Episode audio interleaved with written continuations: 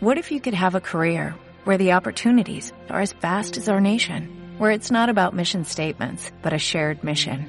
At U.S. Customs and Border Protection, we go beyond to protect more than borders, from ship to shore, air to ground, cities to local communities. CBP agents and officers are keeping people safe. Join U.S. Customs and Border Protection and go beyond for something far greater than yourself.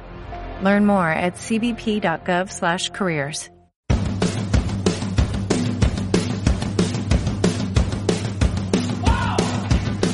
Ingrávidos. Juanjo López.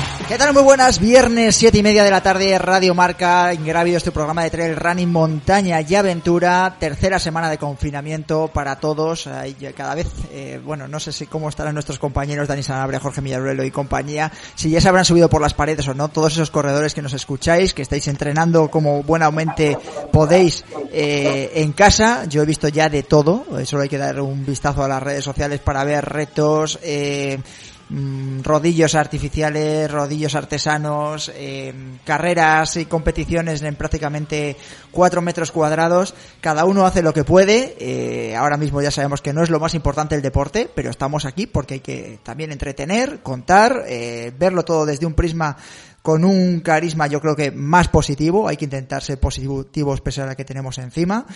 Todos los días nos llegan mensajes en los medios de comunicación de bastante eh, sombríos, diría yo, y nosotros queremos contribuir de alguna manera eh, con esa, con ese ocio que siempre promueve el deporte, con ese deporte que promovemos eh, desde Ingrávidos, desde Radio Marca, y por eso la noticia del día, o la noticia de la semana en este caso, eh, va a ser positiva.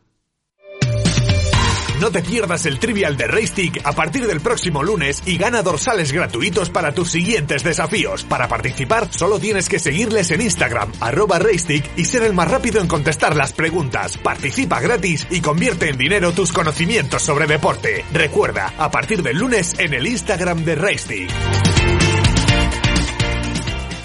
Bueno, qué ganas tenemos de que Raystick meta carreras y que no veamos el calendario más positivo. Y precisamente en esa noticia que decíamos que iba a transmitir algo de esperanza están las carreras que han abierto inscripciones esta semana. Eh, Ultra Sanabre, que nos toca muy de cerquita, eh, para los días 16, 17 y 18 de octubre. Ya hemos contado y luego lo volveremos a hablar en el tiempo de tertulia que octubre se está convirtiendo en el mes de las carreras por montaña. Por lo menos todos los tenemos ahí fijadas. También hay carreras en, por supuesto, en septiembre y a lo largo de la temporada estival. Ya veremos a ver cómo va avanzando toda la situación del coronavirus y a ver qué medidas eh, de limitaciones hay a partir de que se levante la, cuarentena.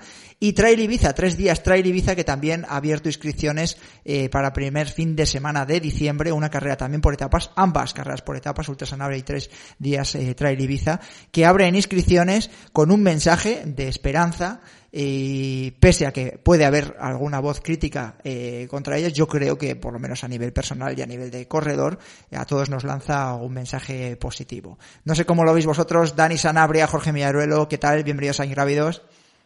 Hola, buenas. Hola, ¿qué tal? Buenas tardes, Juanjo. Jorge, Pues ¿cómo sí, ves yo- esto?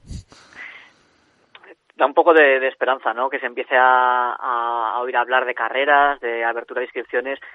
Habrá que ver, habrá que ver también cómo, cómo se mueven. Son, octubre, digamos que es un mes todavía que faltan bastantes meses, pero las carreras de verano y especialmente carreras de ámbito internacional en la que se requieran muchos viajes, eso ya sería en otras palabras. Yo creo sería igual un poco, un poco inconsciencia, ¿no? Abrir, inscripciones para ese tipo de pruebas. Dani. Bueno, yo lo que veo es que es complicado que con esta situación, aunque se abran inscripciones para algunos eventos, la gente se, se apunte, ¿no? Porque, bueno, todavía eh, la, incertidumbre que hay con la situación es bastante grande y aunque octubre parece que queda lejos, bueno, vamos a ver cómo evoluciona esto, cómo vamos pudiendo poco a poco recuperar la vida normal y, y a ver si en octubre podemos celebrar eventos. Yo firmo que estemos en blanco hasta septiembre y a partir de octubre podamos recuperar la normalidad. Bueno, ya te contaré. Luego veremos, eh, cuando hablemos con alguno de sus directores, veremos que ya hay gente, eh, corredores inscritos para estas pruebas. Para, así te contestan a tu, a las dudas que tú tienes. Eh, Daniel Sanz, ¿qué tal? Muy buenas, corredor. Bienvenido a Radio Marca. Muy buenas. Bueno, te hago la misma pregunta que le he hecho a Jorge y a Dani. ¿Cómo ves la apertura de inscripciones ahora mismo de pruebas para, para este otoño? Bueno, por mi parte, como corredor positivo, porque todo lo que sea que podamos volver a competir y que vuelva a la vía normal eh, lo antes posible y, aunque sea en octubre, para mí es positivo. Y bueno, también es algo de esperanza y de, positividad, que es lo que se necesita en estos momentos, yo creo, para, para todo el mundo. Bueno, ¿cómo lo vives? Primero te voy a preguntar como deportista y luego le voy a contar a todos los eh, oyentes de Ingravidos que a lo mejor no conocen tanto a Daniel Sanz, aunque es uno de los corredores con más proyección del panorama nacional, incluso internacional, yo creo. Eh, solo hay que ver los títulos eh, internacionales que ya tienes y el palmarés que has conseguido en pruebas como la Transvulcania, por ejemplo, que, te has visto con los mejores corredores del planeta eh, es cómo lo llevas tú estos días. Yo no sé si eres eh, de la vertiente de Pablo Villa de no voy a poder entrenar como yo entreno, eh, me voy a dedicar a otra cosa, o de la vertiente, por ejemplo, que estuvimos la semana pasada de Maite Mayora, que estaba se había convertido en ciclista dentro de encima de un rodillo.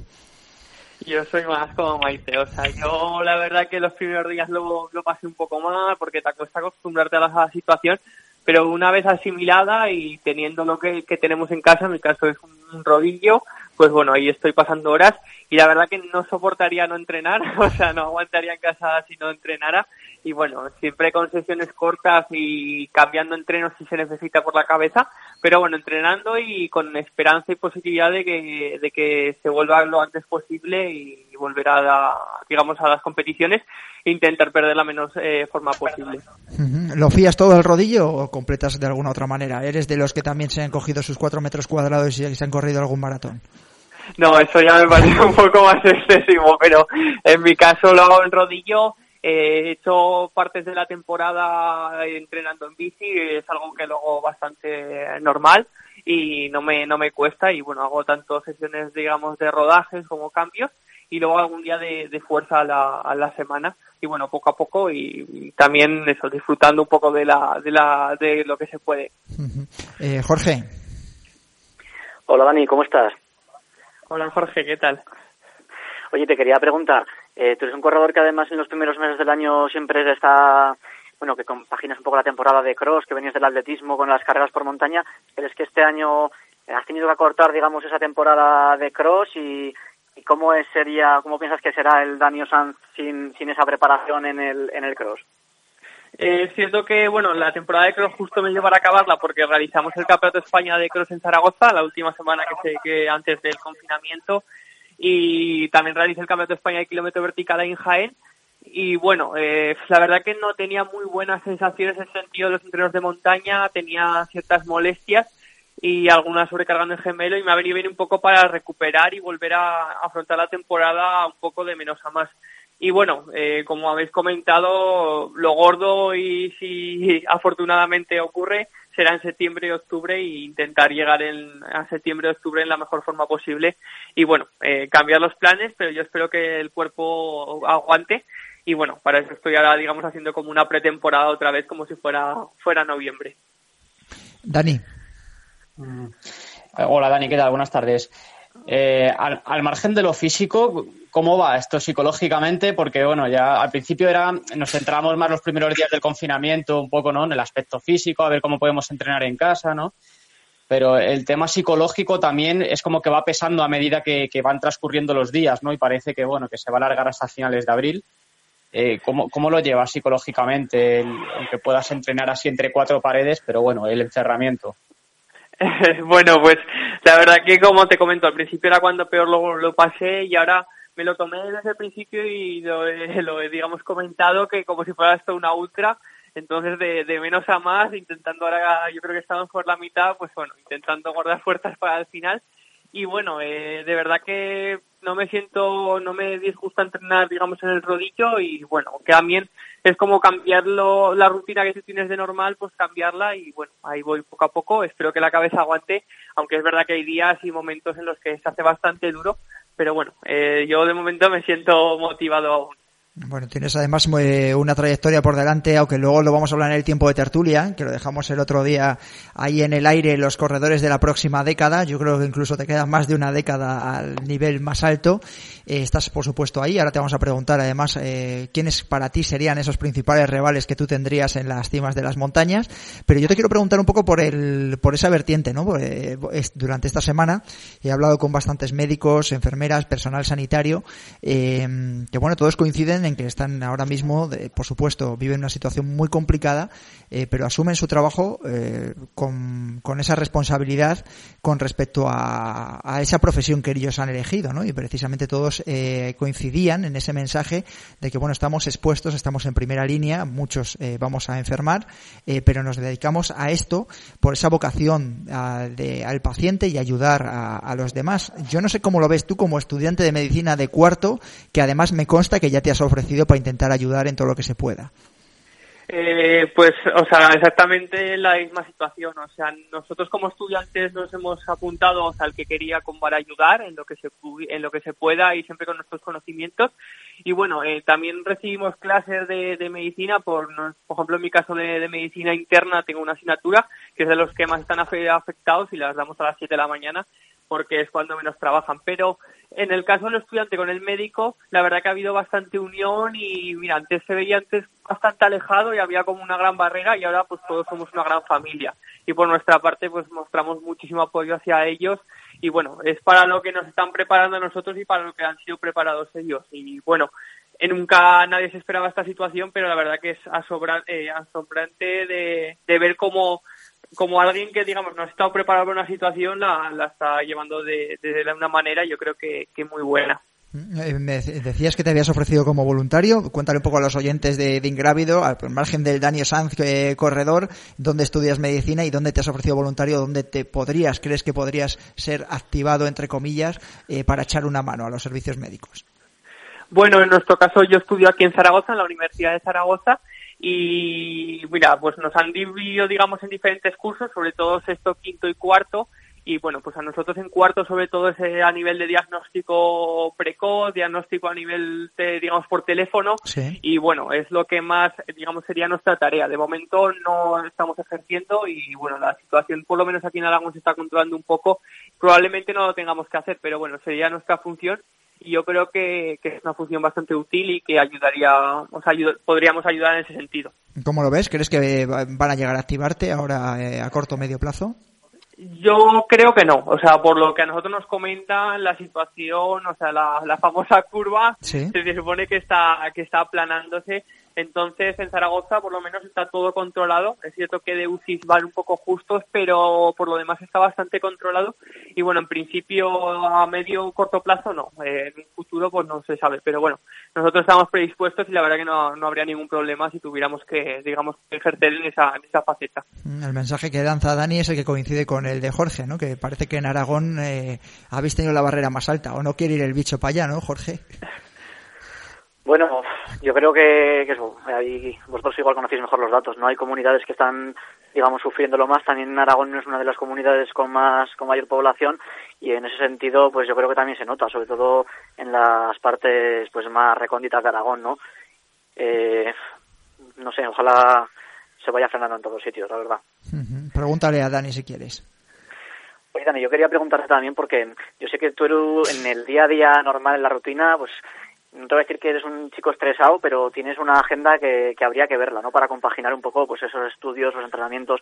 No sé si podemos hacer un poco una lectura positiva o un, si has aprovechado estos tiempos en los que igual no tienes la agenda tan tan tan llena y, si eso de alguna manera te ha cambiado la manera de ver de ver tu vida, ¿no? De ver tu, tu relación con el deporte, tu, tu día a día, tu no sé, cuéntanos.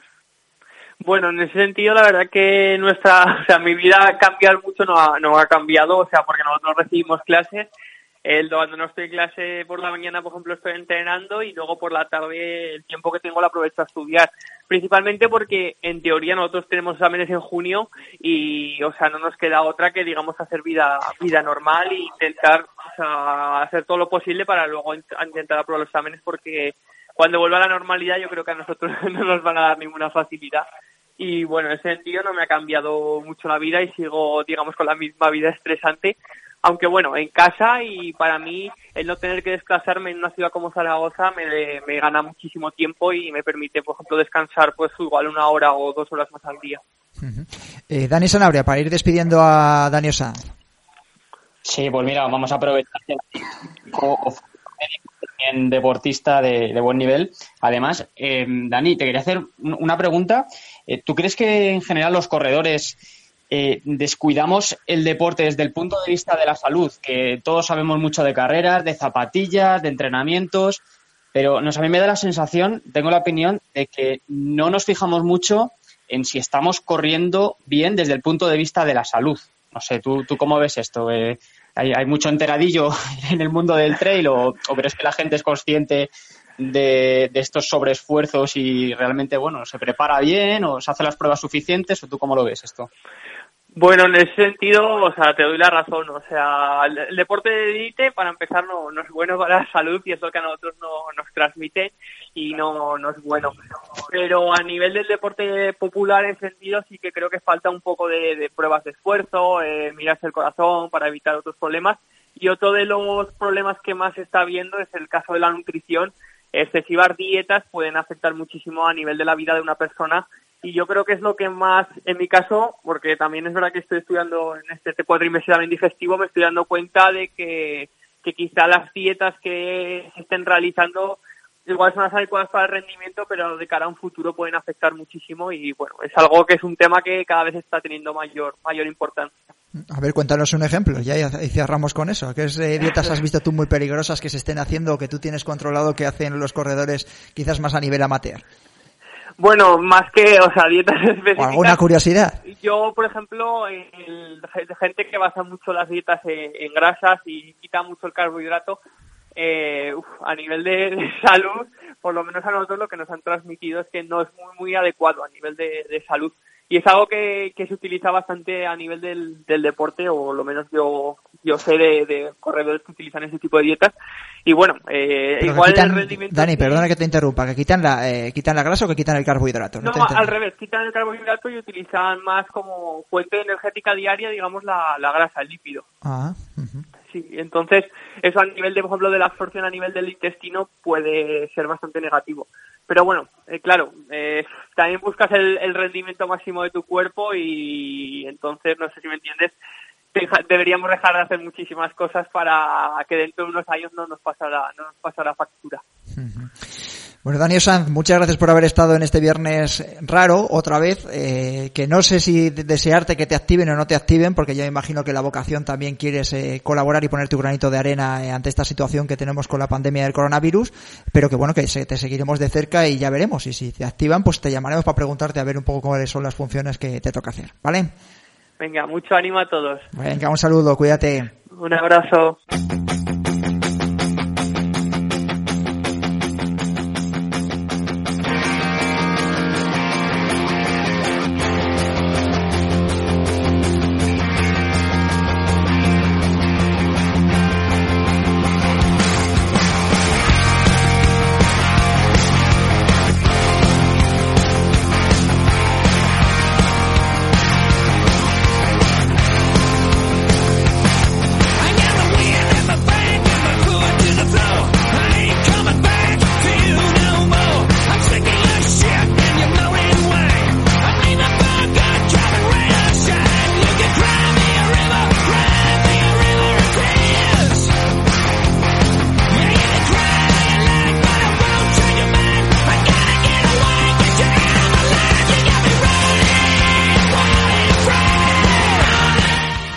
Y vamos a seguir con otro invitado, Antonio del Pozo, director de Ultra Sanabria y Transfronteriza. ¿Qué tal? Muy buenas. Hola, muy buenas, Ojo. Bueno, viejo conocido de la casa, eh, escucharéis la cuña de la transfronteriza, eh, muy breve también la de Ultra Sanabria, y es que eh, Antonio y toda la organización de estas dos carreras, que en muy poquito tiempo se han hecho un hueco en el panorama nacional, internacional, además también por, eh, por esos lazos que tiene con, con Portugal, en este caso, estamos hablando de dos carreras que están muy cerquita del país luso, pues ha decidido eh, abrir inscripciones con un mensaje de, normalidad. Incluso estábamos hablando aquí a micrófono cerrado, Jorge, Dani y yo, eh, de bueno, de, tenemos posturas distintas eh, sobre lo arriesgado que es eh, tomar esa decisión en este momento y quiero que le cuentes un poco a los oyentes de Ingrávidos el porqué de haber abierto inscripciones para Transfronteriza, que es para el primer fin de semana de junio, me parece que el día 7. Eh, de junio o para Ultra Sanabria para ese mes de octubre en el que se está empezando a colocar todas las carreras que se han ido aplazando de esta primavera. Sí, bueno, eh, transfronteriza el 7 de junio y ya hay Ultra Sanabria del 12 al 18, del 15 al 18 de octubre. Pues bueno, en coordinación con la Diputación de Zamora, que es la principal patrocinador de, los eventos, pues se llegó al, a, la, conclusión que queríamos transmitir un mensaje de tranquilidad, un mensaje de, de dentro de la gravedad que hay, de, dentro de la situación tan, tan excepcional que tenemos, pues intentar mm, transmitir a, un mensaje de tranquilidad no solo al, al, participante, sino a las, a las comarcas donde se desarrollan los eventos, porque son eventos muy importantes para, para, para las comarcas, para, eh, pues eso, son, eh, eh, estamos hablando de, zonas rurales, de la ya famosa España vaciada que hablamos todos, y que les viene muy bien, les viene bien una inyección económica como, como, como suponen estos, estos dos e-, eventos. Y principalmente la razón ha sido esa. ¿Cuál ha sido la respuesta? Es decir, me imagino que habrá habido gente que no lo ha entendido, eh, el hecho de que hayáis abierto inscripciones, sobre todo me imagino que en el caso de la transfronteriza, que es para el mes de junio. Eh, ¿Qué es lo que habéis percibido dentro del sector de corredores, seguidores que podéis tener en las redes sociales? Sí, sobre todo lo, lo que tú dices, transfronteriza y porque, bueno, Transfronteriza sabemos que es una, una carrera muy especial, peculiar. La, mitad de, los, de los corredores son, son portugueses y la otra mitad españoles y hay que tener en cuenta que eh, esta situación todavía no se ha desarrollado eh, o, no ha llegado tanto como está en España eh, a Portugal. Y bueno, pues están un, un, poco reacios ahora mismo si, a, a, venir a España. es, esa es la conclusión que hemos llegado de, venir a España con la situación actual. Pero eh, las inscripciones van, van muy bien, más, más, o menos como, como todos los años. No sé ahora mismo el número, yo creo que pasaremos de la, de la centena. Y, y, lo que se quería es eso, pues lo, lo, que decía antes, transmitir una situación de normalidad. Está claro que el desarrollo va a estar complicado, estamos hablando del 7 de junio, que quedan pues dos meses y va a estar muy, complicado, pero, pero, bueno, si hay que llegar a un aplazamiento, pues nosotros ya, ya hemos dicho que eh, quien quiera la devolución, pues se devuelve el 100% de las inscripciones o, o, que quiera un dorsal para el, para el año siguiente, nuestra idea es un, un aplazamiento para, para final de año, si se llega a producir o, si no se resuelve esto. Dani Sanabria. Hola Antonio, ¿qué tal? Buenas tardes. Hola, buenas. Buenas, Dani.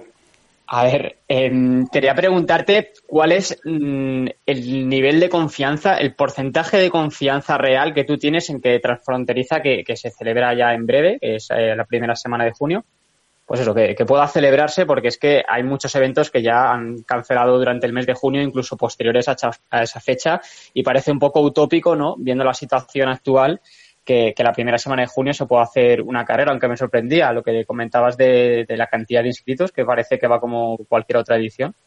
Entonces, eso, ¿cuál, cuál es realmente, eh, si quieres dar un porcentaje o, el nivel de confianza que tú tienes personalmente para que, al margen del mensaje de normalidad que queráis transmitir, pues tú tienes eh, dentro de ti para celebrar la carrera? Sí, lo que hablaba de, inscripciones, e igual que contra Fronteriza está pasando con Ultrasanabria, más o menos el porcentaje de inscritos un poco mayor y todo, bueno, Ultrasanabria va creciendo cada año, el porcentaje a estas alturas, que llevamos dos semanas con las inscripciones abiertas, pues está es superior al del año pasado ya. Eh, es, decir, que la, gente está respondiendo. El porcentaje del tema de transfronteriza, pues yo sinceramente lo veo complicado. No sé, por, por decirte un, número, vamos a poner que al 80% yo lo veo muy complicado sacar la prueba delante del 7 de junio, dada la situación actual. Y porque yo creo, desde mi punto de vista, ahora mismo, eh, eh, si no es realmente no es una decisión nuestra, realmente tú ten en cuenta todo ese tipo de pruebas conllevan una serie de permisos a, nivel eh, a, nivel de los organismos y, de las instituciones. Entonces, eh, como dependemos de ellos, eh, pues eh, yo, yo creo que va a estar muy complicado, aunque se terminara o finalizara el estado de, de alarma en un supuesto mediados de abril o finales de abril, no creo que nos dejen juntarnos un número grande de, personas. Desde mi punto de vista va a ir escalonado. Es decir, que, que no llegaríamos, ya te digo, un 80%, yo creo que no llegaríamos a transfronteriza. Entonces, se barajan diferentes opciones, una, un aplazamiento para, para, para, final de año.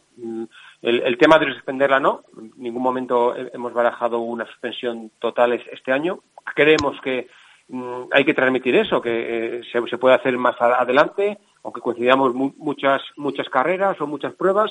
Pues bueno, si, es, si en vez de tener 800 tenemos 300, pues es lo que, eh, es lo que tenemos, pero nuestra, nuestra idea es sacarla adelante. Jorge. Hola Antonio, yo me preguntaba si, en el caso hipotético de que se pudiera celebrar, bueno, tanto transfronteriza como, como Ultra Sanabria, eh, si tenéis alguna, vais a tomar alguna medida o os habéis preocupado un poco de, del entrenamiento con el que van a llegar los corredores y en ese sentido si, si, si puede haber algún cambio o, o si eso lo contempláis de alguna manera.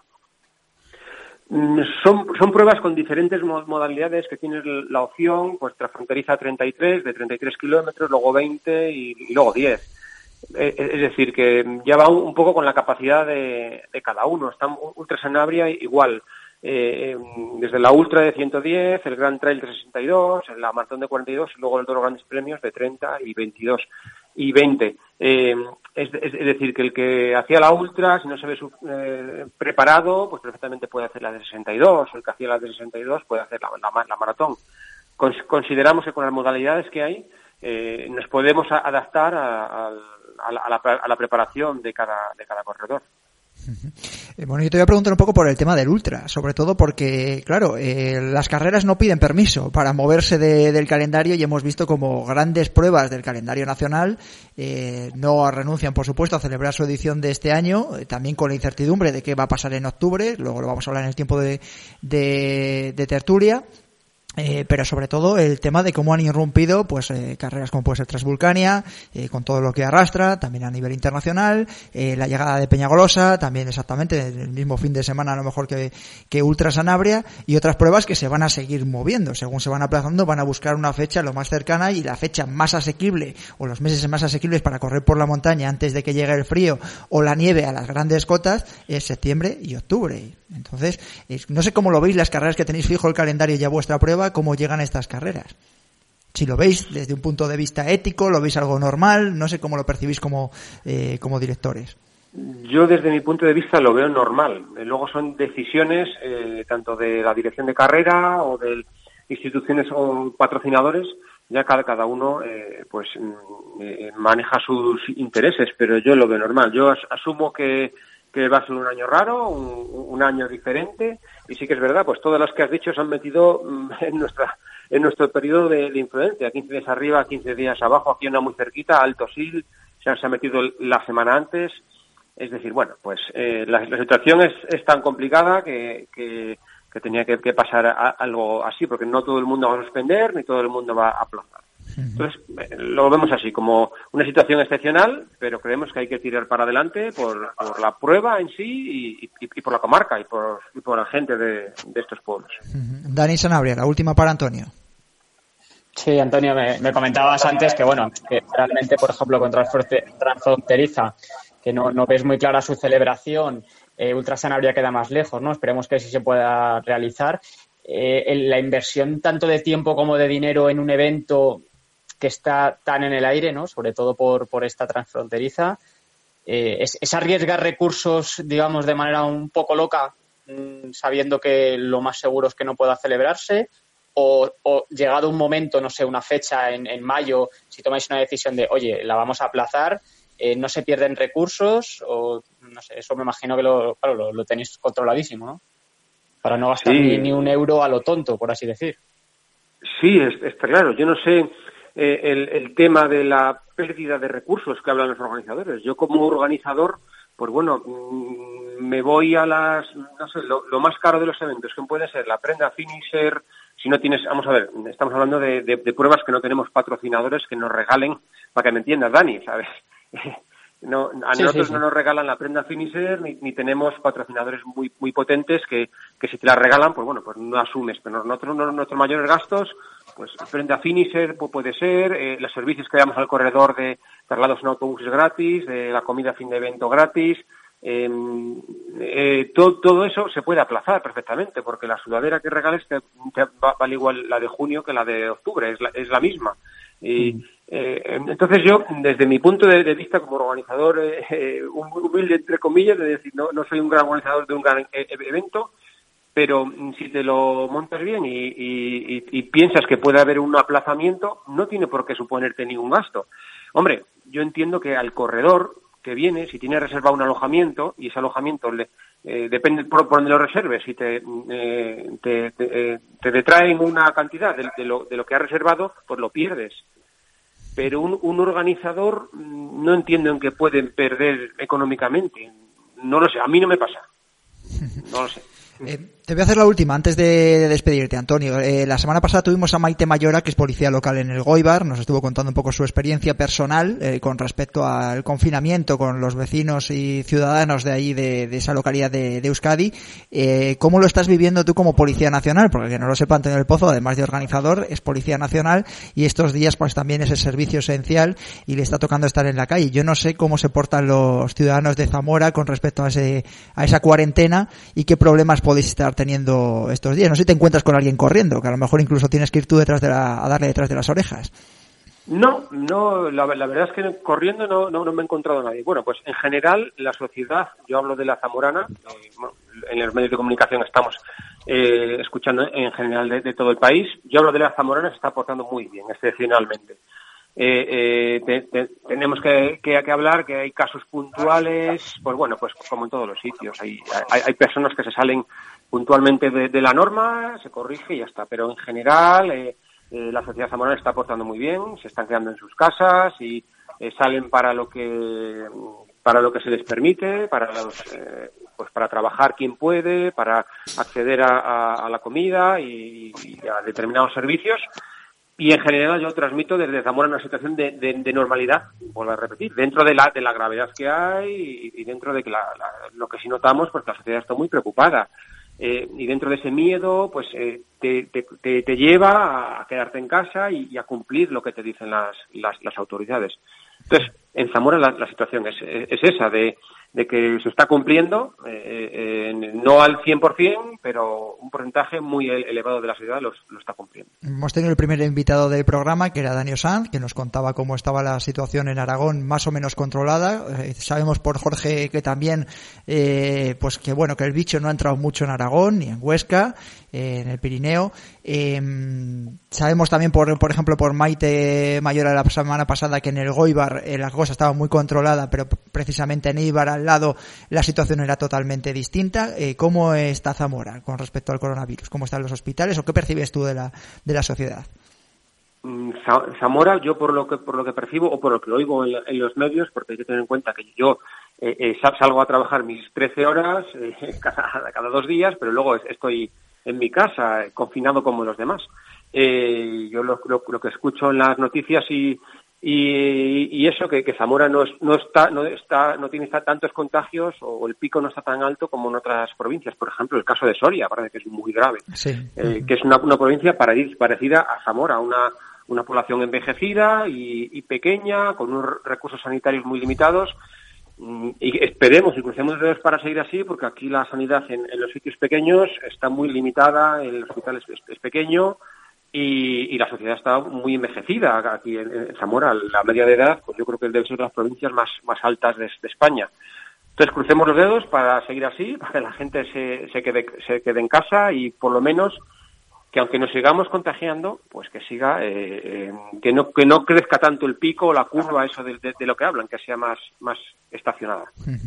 Antonio del Pozo, director de Transfronteriza Ultrasonable, queríamos conocer un poco de la impresión y el porqué de la apertura de, de, estas dos pruebas. Hay más que han aprovechado este momento para lanzar un mensaje de tranquilidad, que haya mucha suerte y seguiremos muy de cerca a ver qué sucede con esa transfronteriza ahora en junio y en el Ultrasonable en el mes de, octubre. Gracias por haber estado en Ingrávidos. muchas gracias. Cuidaros, chicos. Igual, un saludo.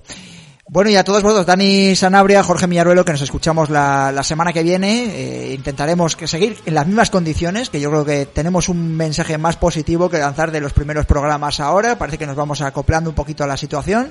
Eh, que os cuidéis mucho, Dani en Madrid y Jorge ahí en, en Huesca, ¿vale? Muchas gracias. Muy bien, Juanjo. Cuidaros. Y a todos vosotros ya sabéis que nos podéis escuchar todos los viernes a las siete y media de la tarde en el 101.5 de la FM en Radio Marca y también en el podcast cuando vosotros queráis, en el momento en el que estéis, entrenando como se pueda, en las eh, circunstancias, tanto en iVoox, en Spotify, en iTunes y en YouTube. Un saludo y feliz confinamiento hasta donde se pueda. Un saludo.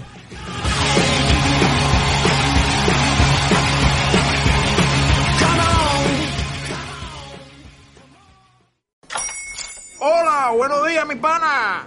Buenos días, bienvenido a Sherwin Williams. ¡Ey! ¿Qué onda, compadre? ¿Qué onda? Ya tengo lista la pintura que ordenaste en el ProPlus app. Con más de 6.000 representantes en nuestras tiendas listos para atenderte en tu idioma y beneficios para contratistas que encontrarás en aliadopro.com. En Sherwin Williams somos el aliado del PRO.